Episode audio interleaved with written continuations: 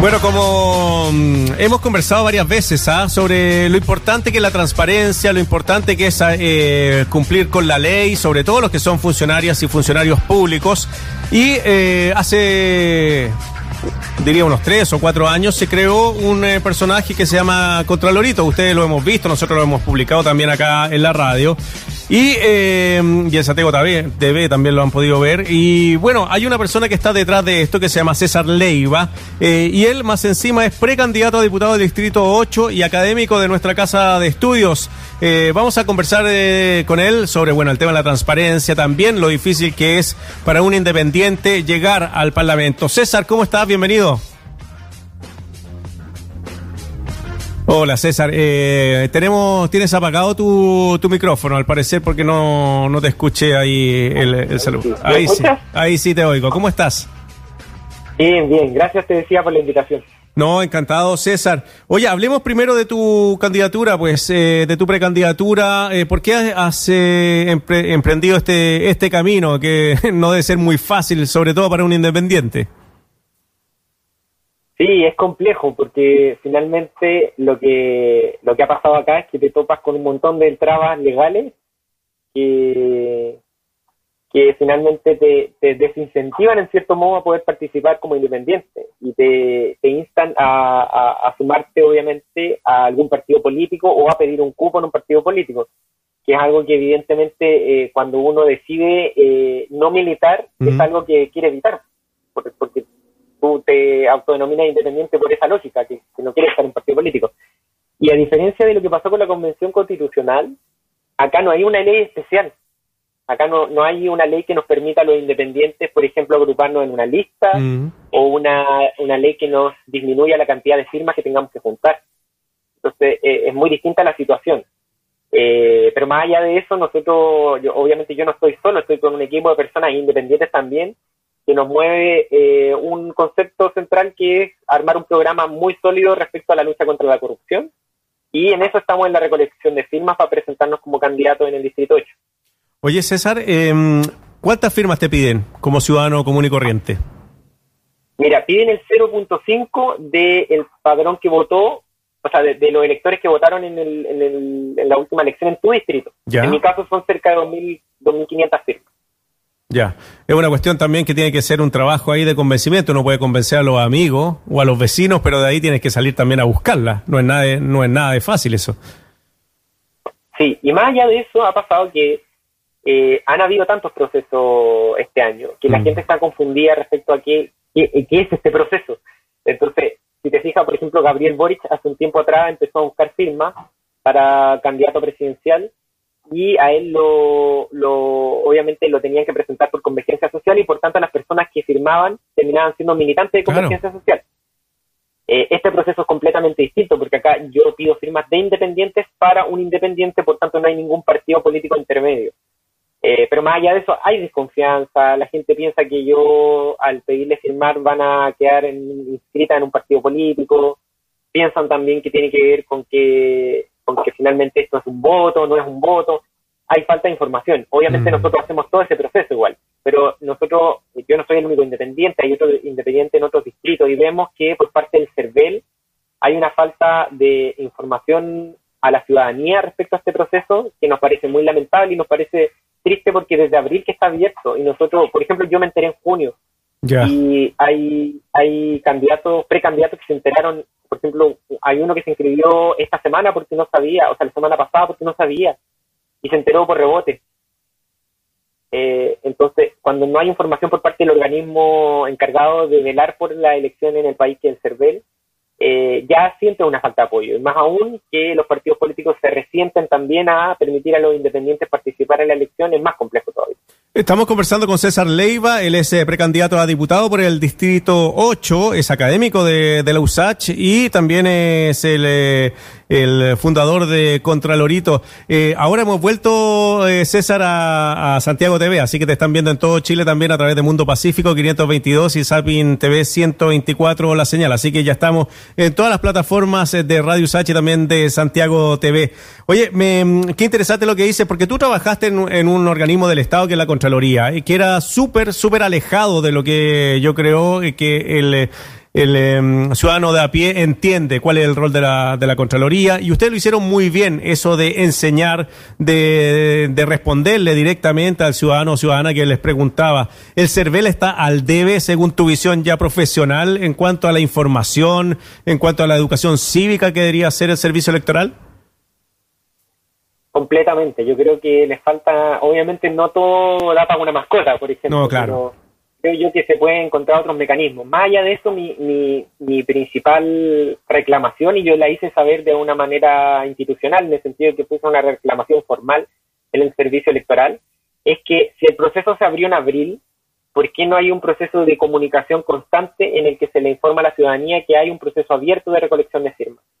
La respuesta que me da el CERVEL es que ellos tienen un calendario de eh, comunicación, digamos, que planifican los hitos comunicacionales y que lo que tienen ahora como planificación es la primaria legal.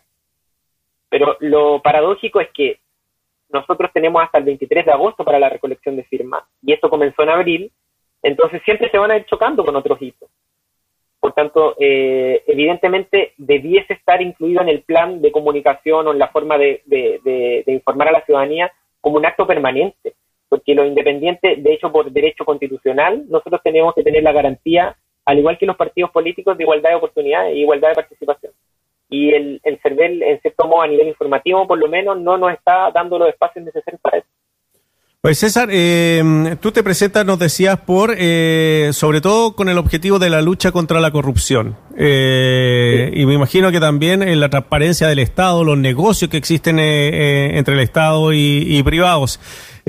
¿Hacia dónde apunta tu, tu proyecto? ¿Hacia dónde irían las leyes que tú, o dónde crees que están las debilidades de nuestro sistema?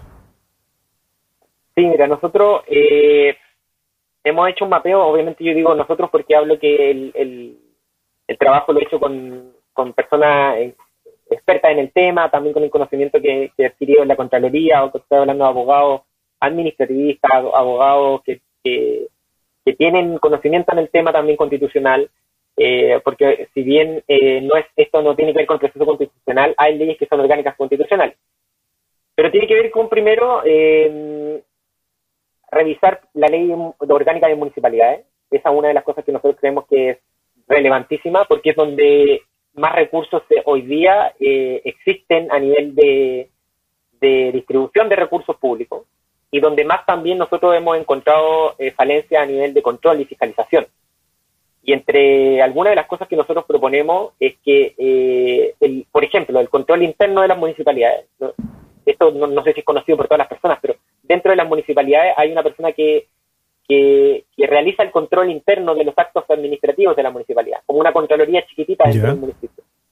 Pero que a, a, libertad del alcalde también poder desvincularlo y también poner a una persona de su confianza. Eso no puede, no puede ser, no tiene ningún sentido. Entonces, lo que nosotros vamos a proponer es que, entre otras cosas, obviamente, en el tema del control interno, una sea autónomo, que el control interno sea autónomo, que tenga un, no solo un tutelaje de la Contraloría, sino que la Contraloría eh, participe en el proceso de selección de esa persona y que eventualmente inclusive sea una persona que dependa de la Contraloría. Es decir, que es eh, eh, dentro de la organización fiscalizándola. Porque el principal problema es que la comunicación que existe hoy día entre la Contraloría y los controles internos es meramente de yo te solicito información, tú me pasas esa información. Eh, y por tanto es, es, una, es una relación, digamos, que, que no tiene mucha lógica de un control como debiese ser, mm. exhaustivo desde lo interno. Creo que se, se, pegó. No, no, sí te vemos bien, te vemos bien. Ah, ya, perfecto. Eh, entonces, para nosotros es súper importante que se fortalezca el control interno. Te voy a poner un ejemplo. Dale. La jefa jurídica de Katy Barriga fue destituida hace un par de meses antes de dejar la alcaldía y, y la ex alcaldesa tuvo al menos cuatro jefaturas jurídicas. ¿Qué te dice eso?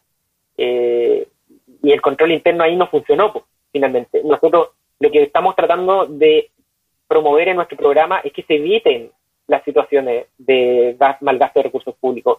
No solo que se aumenten las sanciones, que también es una de las cosas que debiéramos hacer, porque finalmente las personas que cometen alguna irregularidad hoy día se van del Estado, dejan de ser funcionarios y pierden la responsabilidad administrativa y solo existe la responsabilidad penal. Por tanto, eh, eh, nosotros creemos que debiesen aumentarse las sanciones inmediatas. Es decir, te voy a poner otro ejemplo. Claro. En el, en el caso del exalcalde de San Ramón, en 2018 el Contralor ya advirtió que él había comprado una propiedad por 100 millones de pesos en efectivo. Y esa no podían acreditar de dónde provenían esos gastos. El Contralor también advirtió que había contratado a personas con antecedentes penales. ¿Qué pudo hacer el Contralor? No pudo hacer más que remitir sus antecedentes a la Fiscalía. El Contralor no tiene la, la, facultad de hacerle un sumario, un sumario directo al alcalde y poder destituirlo, por ejemplo. O sea, o que el resultado del sumario sea la destitución. Entonces tuvimos un alcalde que desde el 2018 se sabía que ya venía con casos de corrupción y de irregularidades y teníamos hasta el 2021 inclusive con la posibilidad de que pudiese ser electo de nuevo. Entonces, eso es solo el mundo municipal. Tú te vas al mundo de, de, gobierno central. Mm. Otra de las cosas que nosotros creemos relevante, el mundo de las empresas públicas.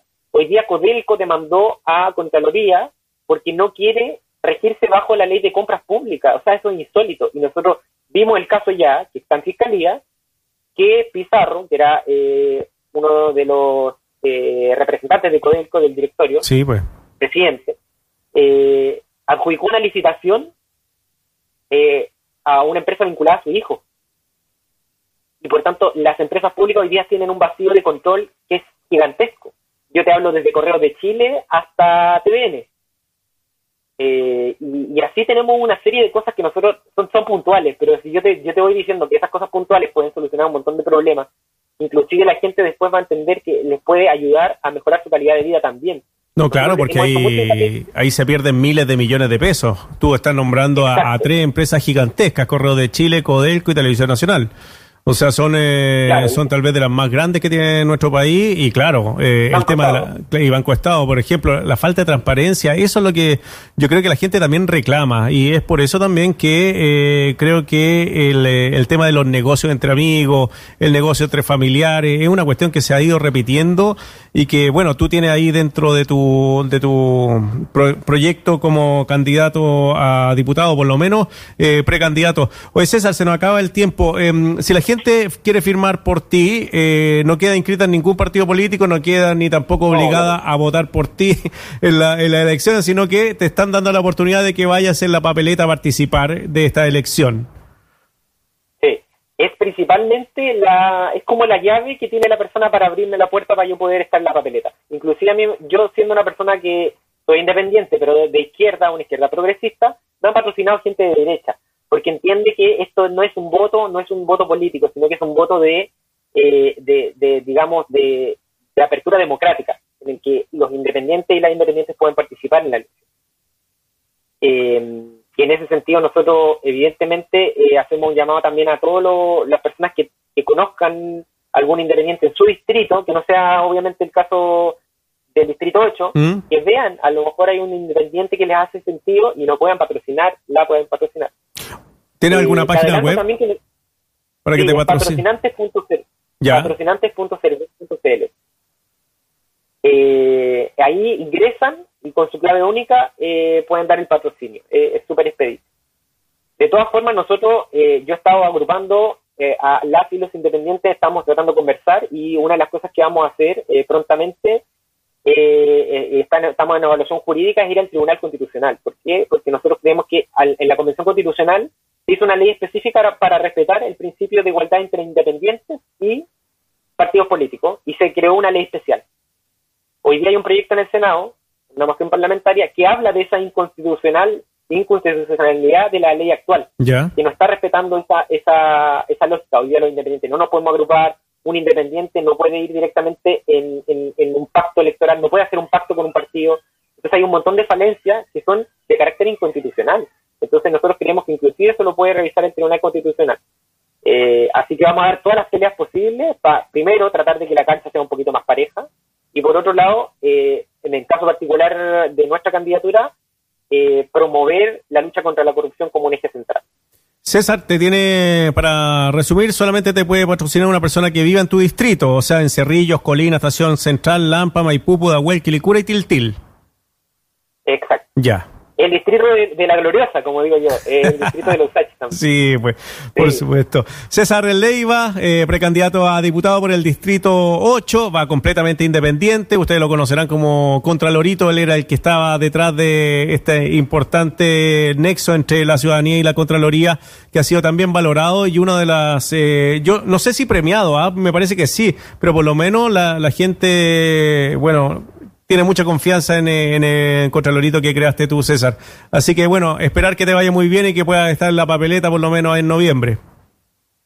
Ya, pues, se agradece el apoyo y eso, invitación a toda la gente a apoyar a las personas independientes que le hagan sentido, porque no, si bien los partidos políticos no son malos para las sociedades democráticas, también las personas independientes tenemos mucho que aportar. Creo yo que es una buena mezcla. Muchas gracias. Chao, César, que te vaya muy bien. Chao, que esté bien. Cuídate.